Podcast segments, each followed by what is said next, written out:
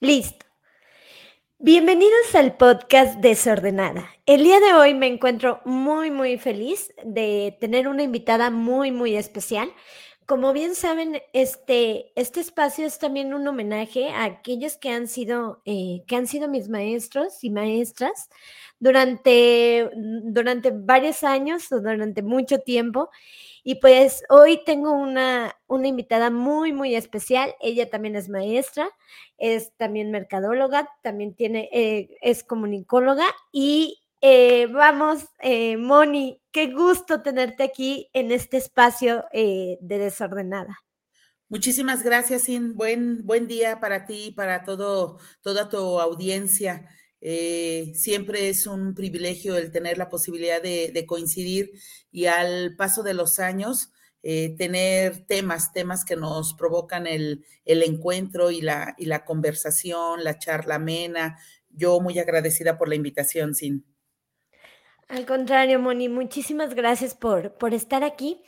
Fíjate que eh, un poco la esencia de este programa es hablar con personas que justamente están inmersas eh, tanto en la educación como en un ámbito creativo. Y dije, bueno, tengo que invitar a, tengo que invitar a Moni de la Rosa, es el perfil, eh, es el perfil idóneo que, que habla de esto, ¿no? Que me puede hablar, o que nos puede hablar acerca de esto.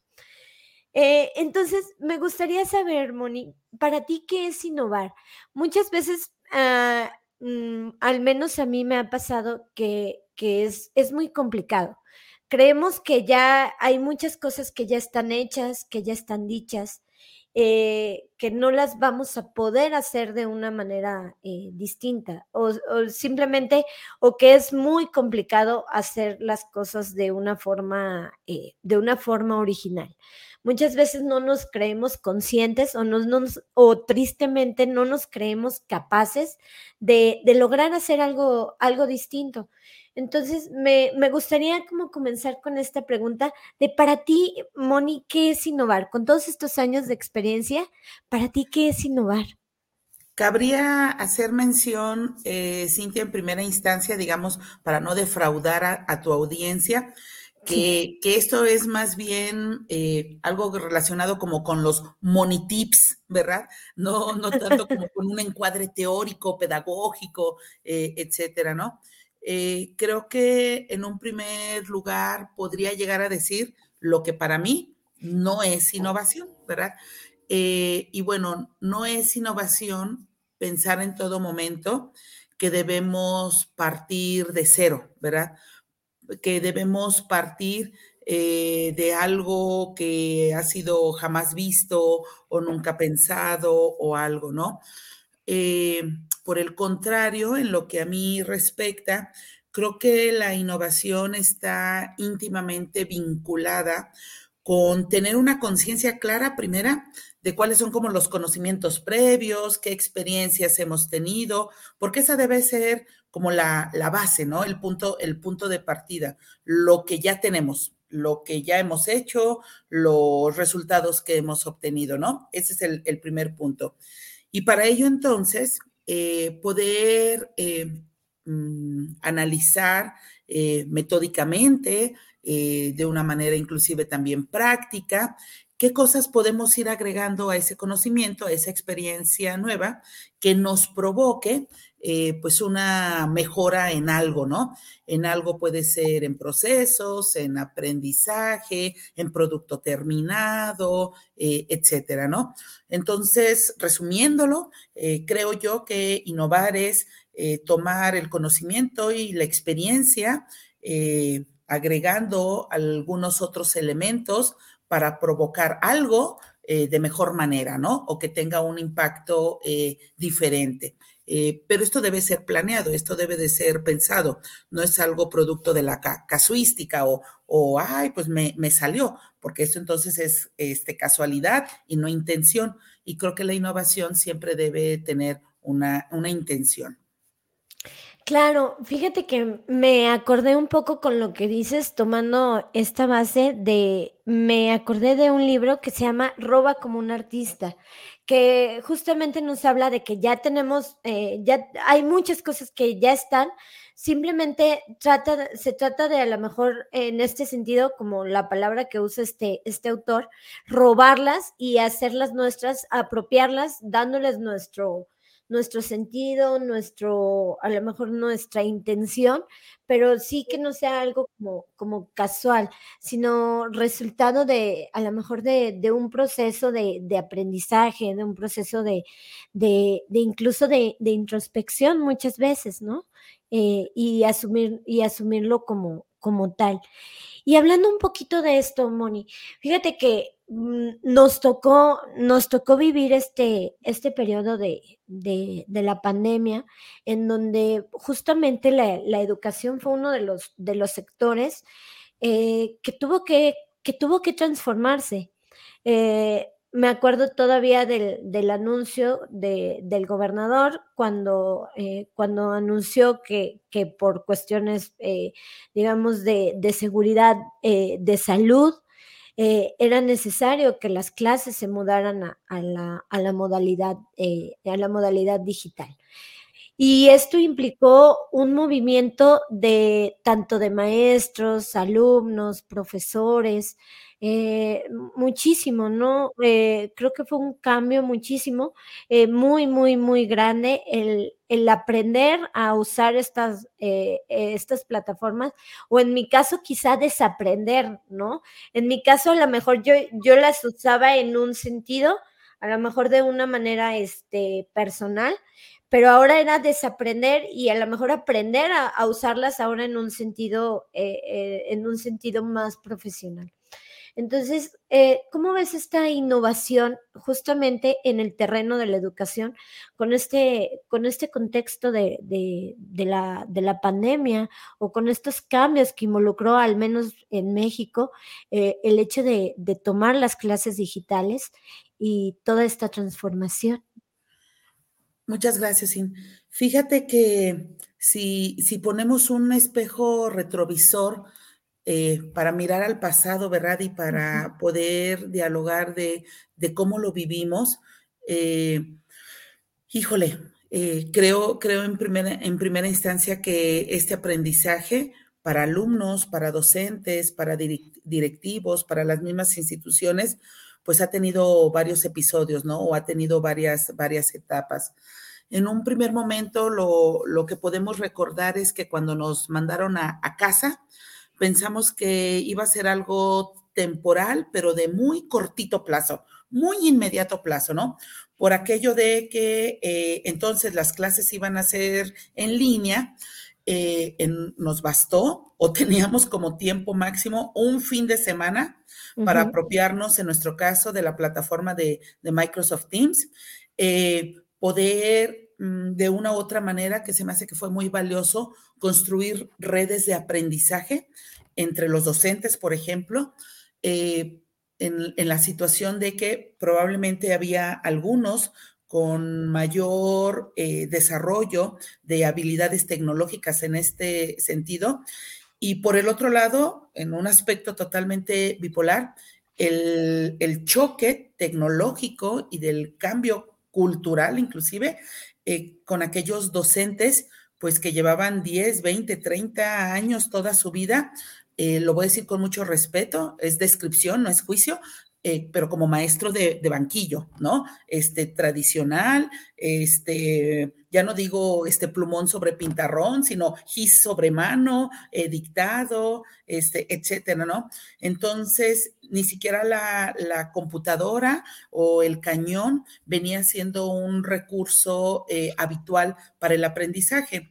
De ahí entonces a apropiarse ciertas herramientas en un fin de semana, pues provocó un choque, ¿verdad? Un choque que nos eh, confronta y nos enfrenta con nuestras oportunidades de aprendizaje, con nuestras debilidades, pero también con, con algo que, que creo que fue el mayor de los impactos, que es la incertidumbre, ¿verdad? El, el, no saber si voy a ser bueno ahora utilizando esta herramienta. Eh, insisto, pensando que esto iba a ser como, como muy rápido, ¿no? Como, como que, la influencia, ¿no? Como la influencia, ¿no? De que no, la influencia que nos fuimos una semana claro. o, o, tres días y, y, ya todo va a volver a la, a la normalidad, ¿no? Uh -huh. Cuando vimos que entonces esto iba, iba avanzando, te lo, te lo comento porque en aquel entonces eh, lideraba un grupo de, de maestros de, de, la universidad, del área humanística, y por otro lado también el acompañamiento con maestros acá en la Facultad de Comunicación y Mercadotecnia, en donde nosotros hacíamos nuestros fines de semana y nuestras sesiones en la noche para compartir, oigan, ¿qué, qué es? ¿Cómo le hacemos? Etcétera, ¿no? Y bueno, ahí empezamos, ¿no? Eh, picando sobre piedra y siendo pioneros en estas nuevas herramientas. Pero también nos enfrentamos y nos dimos cuenta, y creo que tú también al, al frente de, de tu grupo en la cátedra y con tus alumnos, nos dimos cuenta como docentes que eh, el caso, por ejemplo, del móvil, del celular, lo tenemos justamente al alcance de, de, la palma de una mano, pero eso no necesariamente significa que hemos sido muy buenos usuarios de este, de este recurso, ¿no? Y que de pronto ver a los alumnos detrás de una pantalla eh, representaba eh, dificultades eh, importantes, ¿no? Conforme fue pasando el tiempo y vimos que, que, esto llegaba para quedarse, por lo menos por un tiempo más prolongado, más prolongado del que inicialmente habíamos pensado, entonces uno tenía que tomar tres respiros y otros tres para, para decir eh, que tengo que eh, eh, desarrollar y, y aprender o desaprender, tal como lo dices, en estas nuevas herramientas, ¿no? Y, y, creo que de verdad fue muy importante en este proceso de innovación con recursos tecnológicos, eh, que no es nada más la, computadora per se o, o Microsoft Teams eh, como, como herramienta, como plataforma, ¿no?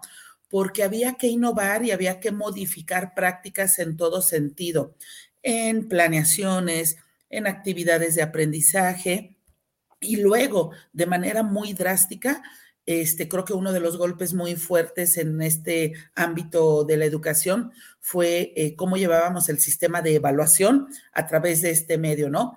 Por el temor del docente de eh, van a copiar, este, eh, no van a estudiar, etcétera, etcétera, ¿no?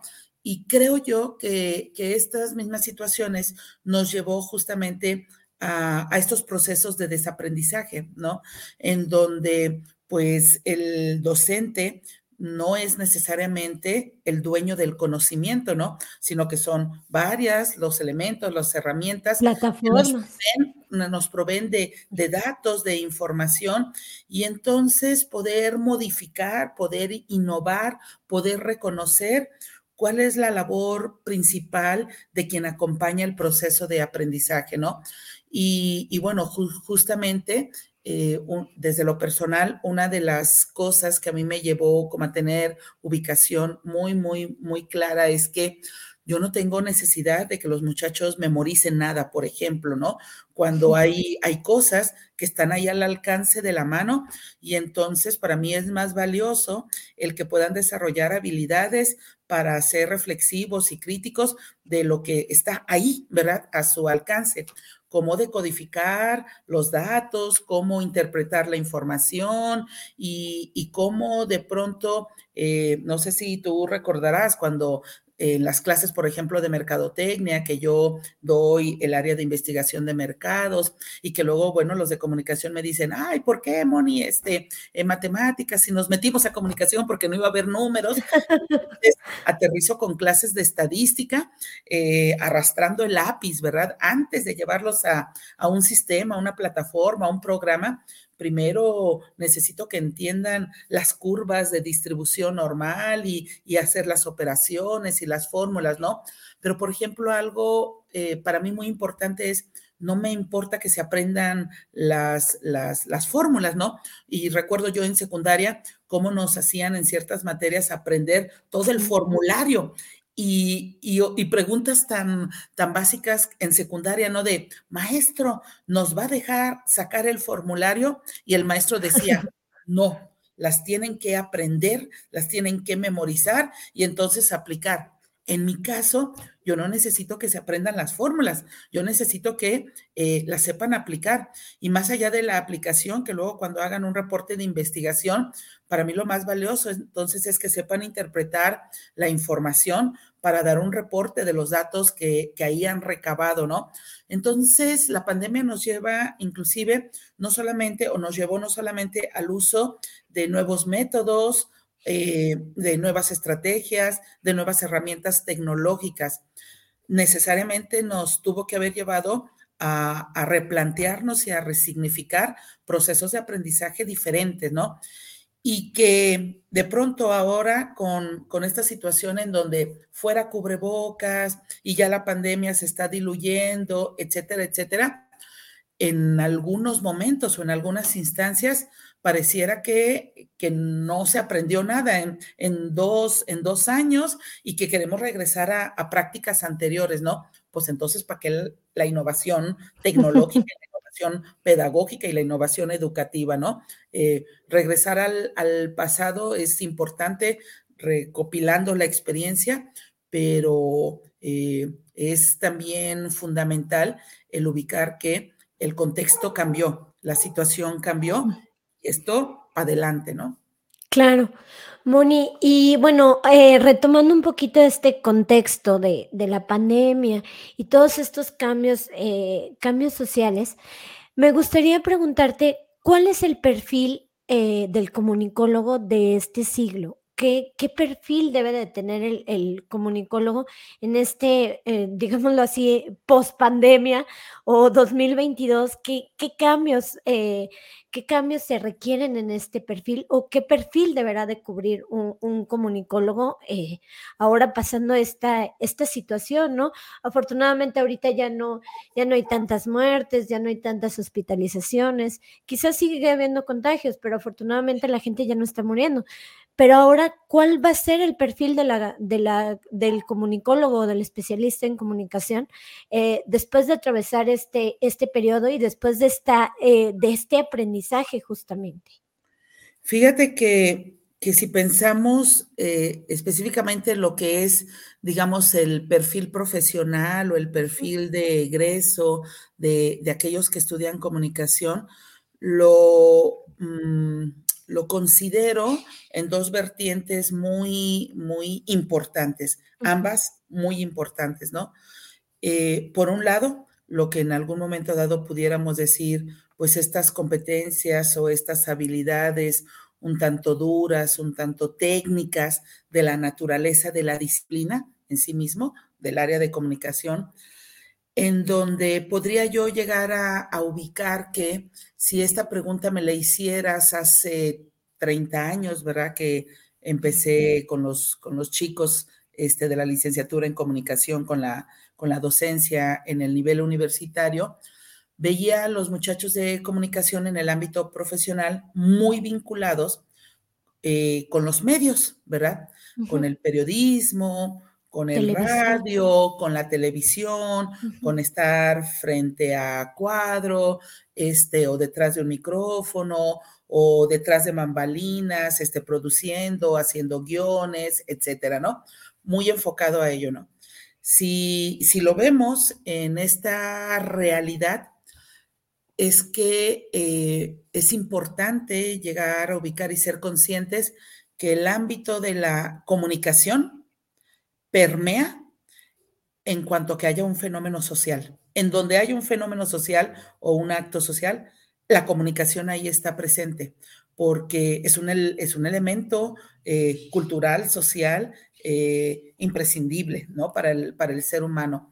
De tal manera que la presencia profesional del comunicólogo se ha diversificado y hoy nos presenta un panorama tan, eh, tan amplio, tan robusto de posibilidades, si bien los medios y en lo que son específicamente, por ejemplo, los medios en nuestra región, al lugar que vayas, hoy en día al lugar que vayas, ahí hay comunicólogos, ¿no? En radio, en prensa, en televisión, eh, también muy, muy vinculados ahora también los propios medios en su entorno tradicional han tenido que innovar, ¿verdad? Y esa innovación los ha llevado a tener eh, productos periodísticos o mediáticos a través de la estrategia digital, ¿no? De tal manera que eh, muchos alumnos ahí están eh, ubicados, ¿no?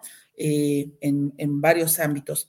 Veo también muy importante, por, por otro lado, cómo el área de la comunicación organizacional ha ido abriendo puertas eh, para, para, alguien de comunicación, en lo que anteriormente podríamos decir nada más eh, que eran eh, áreas ocupadas por un administrador de recursos humanos o, o un LRI, que es un licenciado en relaciones industriales.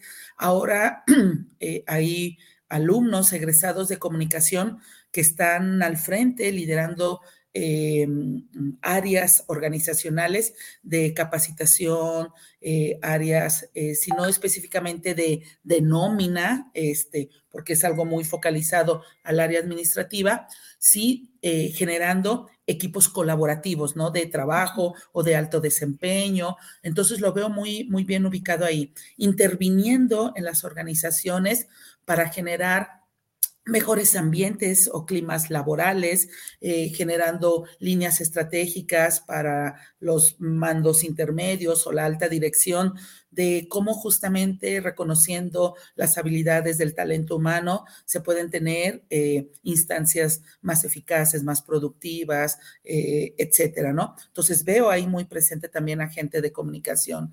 Veo en nuestros días muy presente a los, eh, al perfil profesional del comunicólogo en el área, por ejemplo, de las relaciones públicas, ¿no?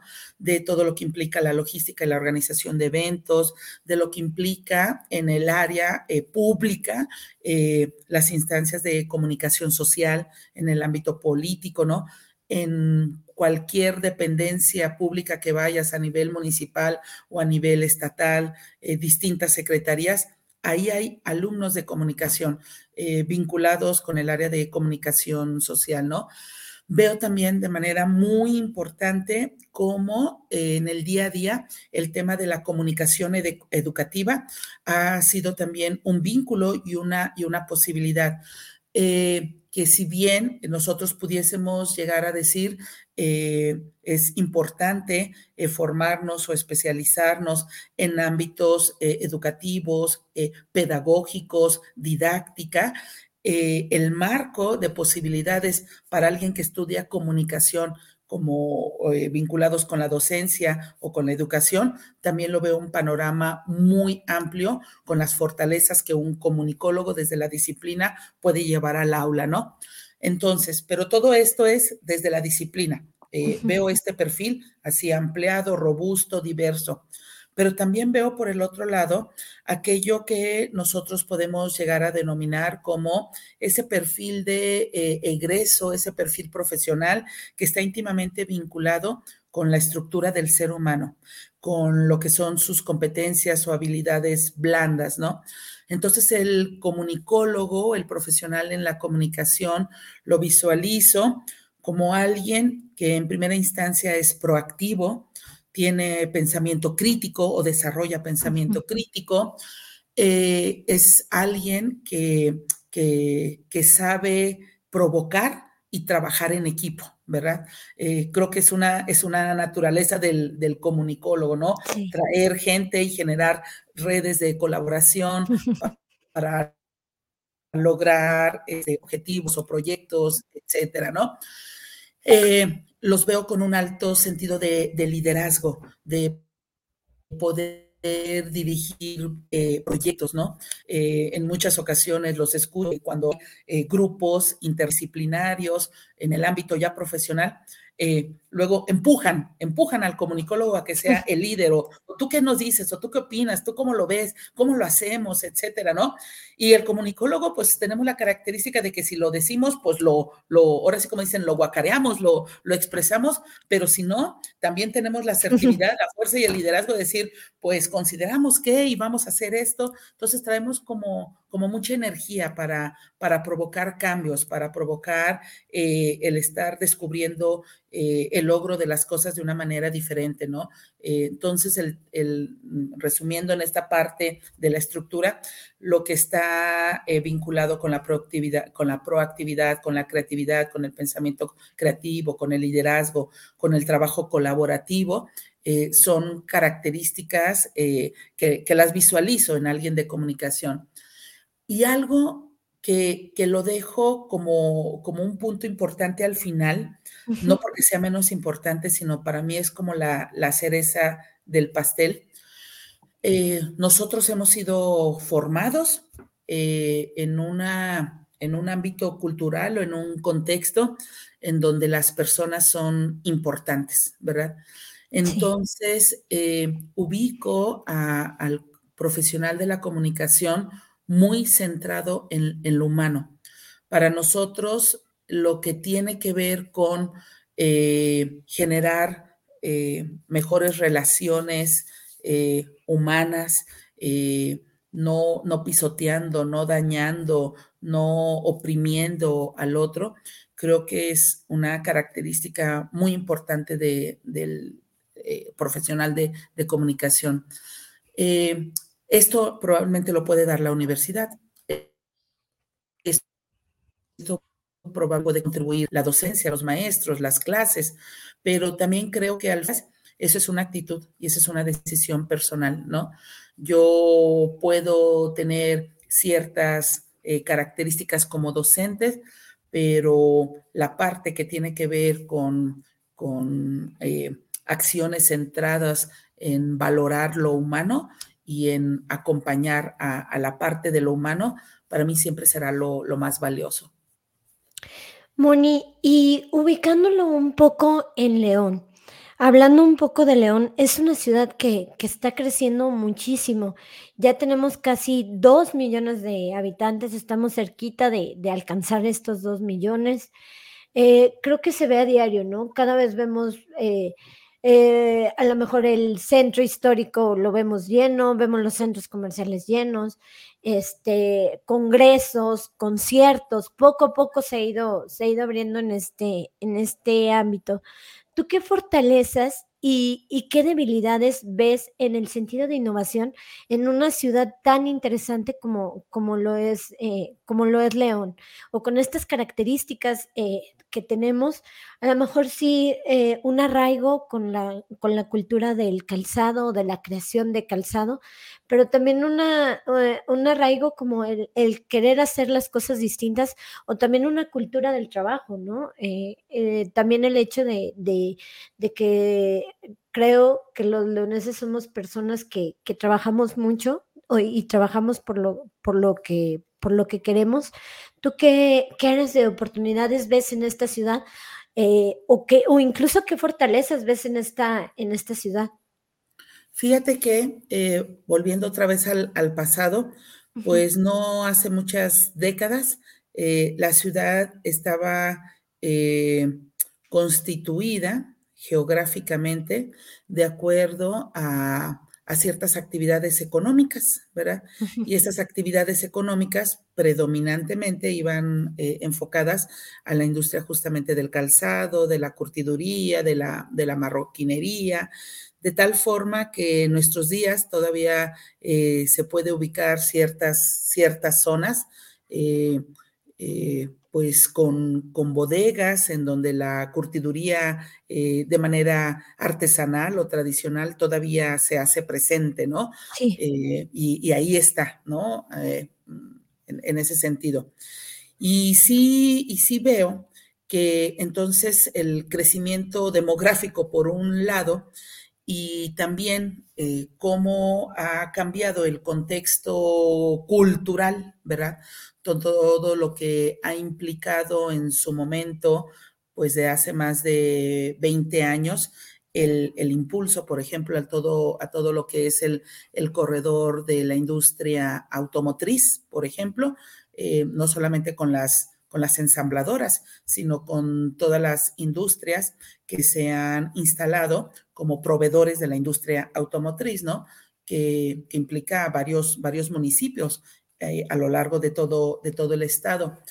Eso nos llevó a que hubiera ciertos procesos a lo mejor de transculturación o de choques culturales en, en cierto inicio de algunas mm, décadas recientes, porque de pronto eh, mirabas la ciudad y, y, aunque todavía no estaba todo diversificado comercialmente, pues ya los asiáticos ya estaban acá entre nosotros, ¿verdad? Sí.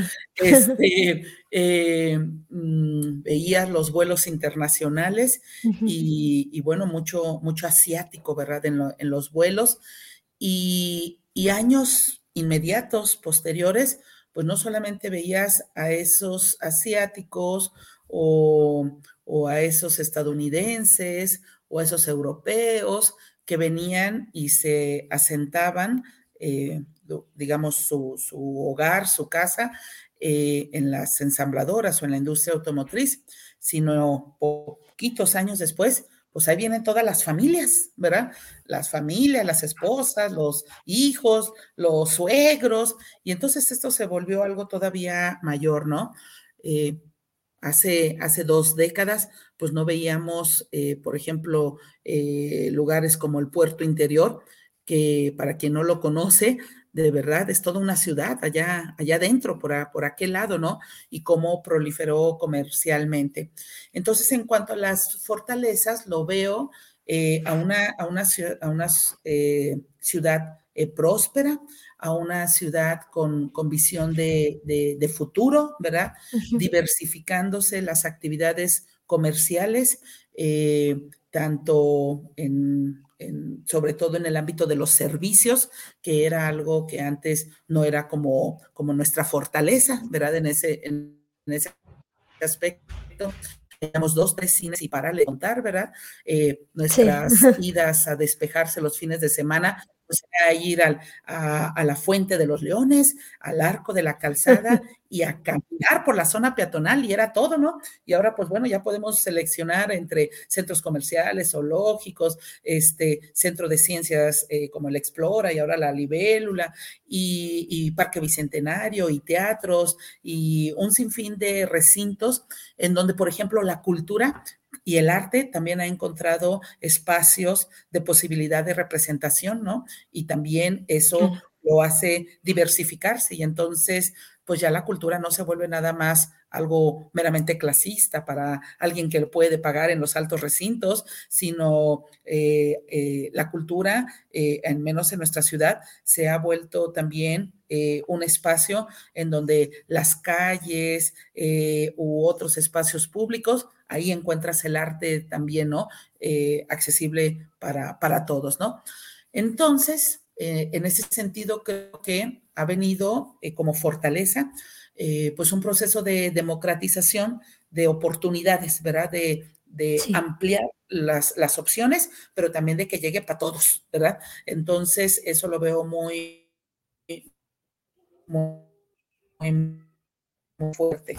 Eh, comodidades, eh, el tema, por ejemplo, de vialidades, ¿verdad? Eh, pues las vialidades eh, mm, cada, cada vez son más caóticas. Por, por un lado, el, el, alto índice de lo que son eh, el tráfico vehicular, pero también no, no ha crecido en cuanto a dar otras vías o otras, otras alternativas de, de, acceso, ¿no? Eh, podemos ubicar Libramiento, López Mateo y Torrelanda como los, las tres grandes vialidades que atraviesan la ciudad, sí. pero que se vuelven, se vuelven caóticas, ¿no? Entonces, eh, creo eso. Y, y, bueno, pues el, el tema del, del agua, eh, el tema de la, de la seguridad um, siguen siendo nuestro, nuestro talón de, de Aquiles, eh, sí. porque eh, si bien estos, estos problemas que son desde la base, que son priorita, prioritarios, pues no podemos estar pensando eh, acá en entretenimiento, diversión, esparcimiento, si lo básico no está resuelto, ¿no? Sí. Entonces es ir viendo posibilidades de cómo esto a, acá arriba se está ampliando, se está diversificando, pero también eh, buscando posibilidades para que esto que está, digamos, como lo diría Maslow, ¿no? En la primera gama de la línea de las necesidades, también la ciudadanía lo perciba con mejoras significativas. Me llama mucho la atención, Moni, lo que dices del transporte, porque incluso antes, por ejemplo, justo en los medios de comunicación tradicionales, eh, era común, por ejemplo, que escuchábamos algún medio de la Ciudad de México y hacían este reporte vial, ¿no? Tenían un, un, encargado, una encargada de precisamente estar eh, checando estas, estas calles, ¿no? De cómo iba el tráfico, te decían más o menos este, qué alternativas incluso tomar. Y ahora León ya, este, este, este perfil, ¿no? Ya, ya me ha tocado escuchar este avances justamente eh, del tráfico en, León, ¿no? Entonces también como el tema de, movilidad también es, es, quizá un área de oportunidad también este, para la comunicación, cómo, cómo comunicar eh, no solamente estas vías alternas, sino quizá también a lo mejor vías más sustentables, ¿no? De, de, movernos y de, y de, eh, de llegar a nuestro, a nuestro sitio.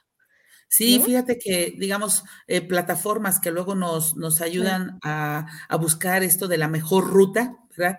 No solamente es un proceso de geolocalización, sino también es, es eh, eh, considerando lo más valioso que tenemos en nuestras vidas, que es el tiempo, ¿verdad? a la salud y seguridad, pero el tiempo, ¿no? De pronto, es que si usted sabía eh, calles con tráfico ahí detenido y entonces eso le representa siete minutos más, mejor váyase por acá, ¿no? Eh, eh, te, comento, ah, hubo, pues bueno, recientemente algunos, algunos meses que estuve bajando todos los días, iba hasta Puerto Interior, ¿no? Y, y, bueno, había, había momentos en donde tenía que tomar incluso el, el parque, el, no el parque, ¿cómo se llama? Este, el camino este del metropolitano, el eje metropolitano, porque el, el, López Mateos y la salida al aeropuerto estaba imposible, ¿no? Y, de pronto, bueno, son más kilómetros de, de, traslado, pero con un flujo vehicular este, mejor, ¿no? Y, bueno, son cuestiones eh, que tenemos al alcance de la mano tecnológicamente hablando, ¿no? Y, creo que en el día a día los ciudadanos lo, lo utilizamos, ¿no? Hay rutas que vamos como en el supermercado, ya muy condicionados a que por ahí va a ser y esto es lo que voy a tomar, pero ante distancias más largas u horarios específicos, pues sí andamos viendo cuáles son las mejores rutas justamente por, por lo que comentas del tráfico y las alternativas viales. Claro. Fíjate, Moni, que también algo, eh, o la esencia un poco también de este, de este podcast, también era reflexionar cuando recién lo inicié, también era un poco reflexionar sobre, sobre la comunicación, sobre la creatividad, sobre el arte, temas en los que, en los que estoy eh, involucrada y que, y que me interesan. Y, y justamente me, me llama la atención o, o, me gustaría que, no, que aquel público joven que, que, me está, que me está escuchando y que a lo mejor eh, ahorita o en este año o el siguiente año tiene que tomar la decisión de escoger una carrera profesional, lo cual, por ejemplo, para mí fue como, eh, para mí fue como un suplicio eh, cuando la, la tenía que escoger, porque estaba entre dos cosas que yo consideraba muy distintas, ¿no? Por una parte quería ser pediatra, y por otra parte quería ser comunicóloga, ¿no? Ah, y actriz. Entonces, este, quería ser pediatra. se quedó. Entonces, este, quería ser pediatra, quería ser, este, eh, quería ser también eh, comunicóloga y por otra parte también quería ser, eh, sería, quería ser actriz. Entonces, mm, pensando un poco, pensando un poco en, en, en esta edad o, en esta edad decisiva, ¿tú qué consejo les darías a aquellos, eh, aquellos adolescentes que quieren estudiar comunicación? Que, ven, que están justamente, a lo mejor que tienen esas opciones eh, y que quieren estudiar comunicación. Siento que, por ejemplo, ahora ya todo está ligado, ¿no? A lo mejor hay, a lo mejor eh, hemos visto que, por ejemplo, que la salud también se debe de comunicar de una manera muy importante, ¿no? O que, eh, o que por ejemplo, el teatro también se debe de comunicar de una manera más específica para que más personas acudan a, estos recintos. Entonces, mm, ¿qué consejo les darías a, aquellos jóvenes que quieren estudiar eh, que quieren estudiar comunicación? Fíjate que en primera instancia, eh, y, lo digo con, mucho respeto, eh, puede haber chicos que lo que definitivamente primero les llama de comunicación porque es con lo que tradicionalmente está vinculado, que es el, el contacto de distintas formas con medios de comunicación. Si a ti te llaman los medios de comunicación, eh, la radio, la prensa, la locución, la televisión, eh, los programas en vivo, los programas grabados, etcétera. Si hay algo de ti que te llama la atención, comunicación es, una muy buena opción. Eh, si de pronto te percibes a ti mismo, ¿verdad? Como, como alguien que, en donde la lectura, eh, el mensaje, el cómo estar eh, comunicando eh, de manera diferente mm, algún, algún, en algún contexto, comunicación también es una muy buena alternativa.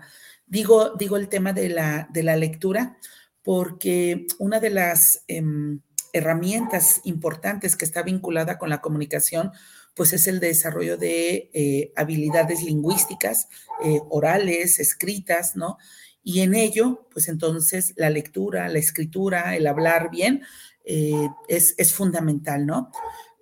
cuando hablo de hablar bien, si eres alguien, ¿no? Que tiene facilidad del uso de la voz, de la palabra y sabes que eh, este tema de la conversación eh, lo traes así pregnado a ti de, es que no me puedo quedar callado ni quieto en, ningún momento, creo que comunicación también es un espacio en el cual se puede eh, explotar estas, estas habilidades personales, ¿no?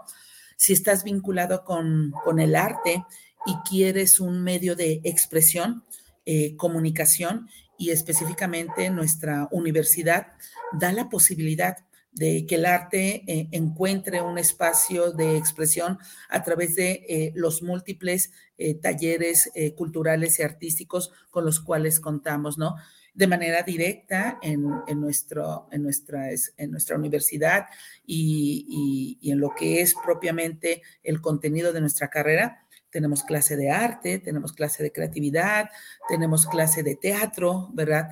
están materias vinculadas con el, con el tema creativo, eh, la mercadotecnia también, para todo lo que implica el diseño de campañas publicitarias o campañas promocionales, el eh, poder pensar y diseñar la marca, la etiqueta para algún producto, el generar experiencias a través de cómo poder comunicar algún servicio o alguna marca.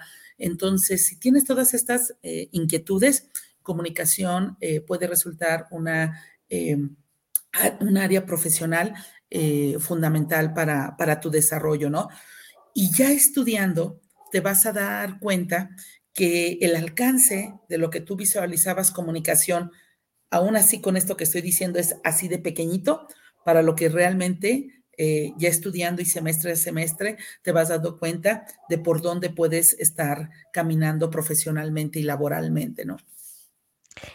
Claro, Moni, pues muchísimas gracias por tu tiempo, por tus consejos. Eh, esperemos que a alguien de los que nos está escuchando le, sirva algo de lo que, de lo que aquí, eh, de lo que aquí se ve o de lo que aquí se están escuchando. También les recuerdo que nos puedan seguir en Spotify, en YouTube, en Instagram y en Facebook. Me encuentran como Desordenada MX. Más o menos ya se pudieron dar alguna idea de, cómo son estas charlas. Los invito a seguirme.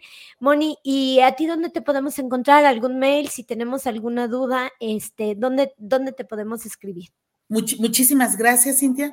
Eh, enorme, enorme gusto, de verdad, esta, esta charla.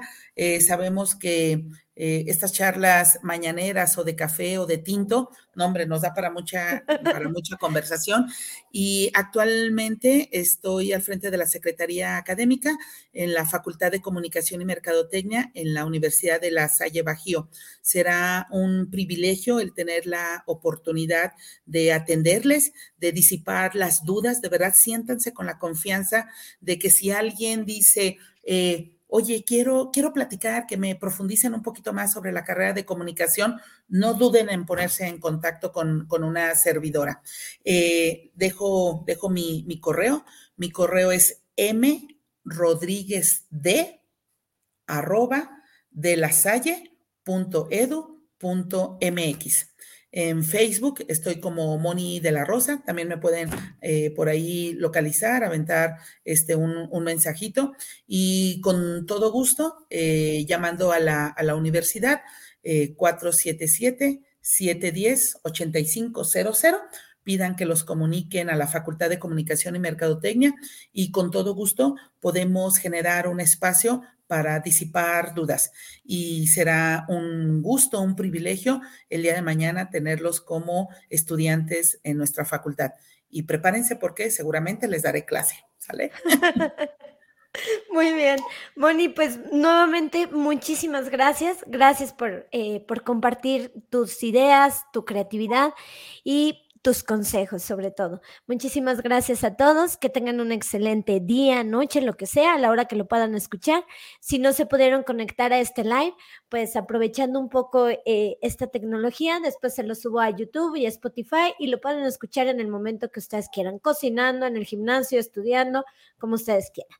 Muchísimas gracias, mi nombre es Cintia Alcalá y me encuentran como desordenada. Chao. Gracias.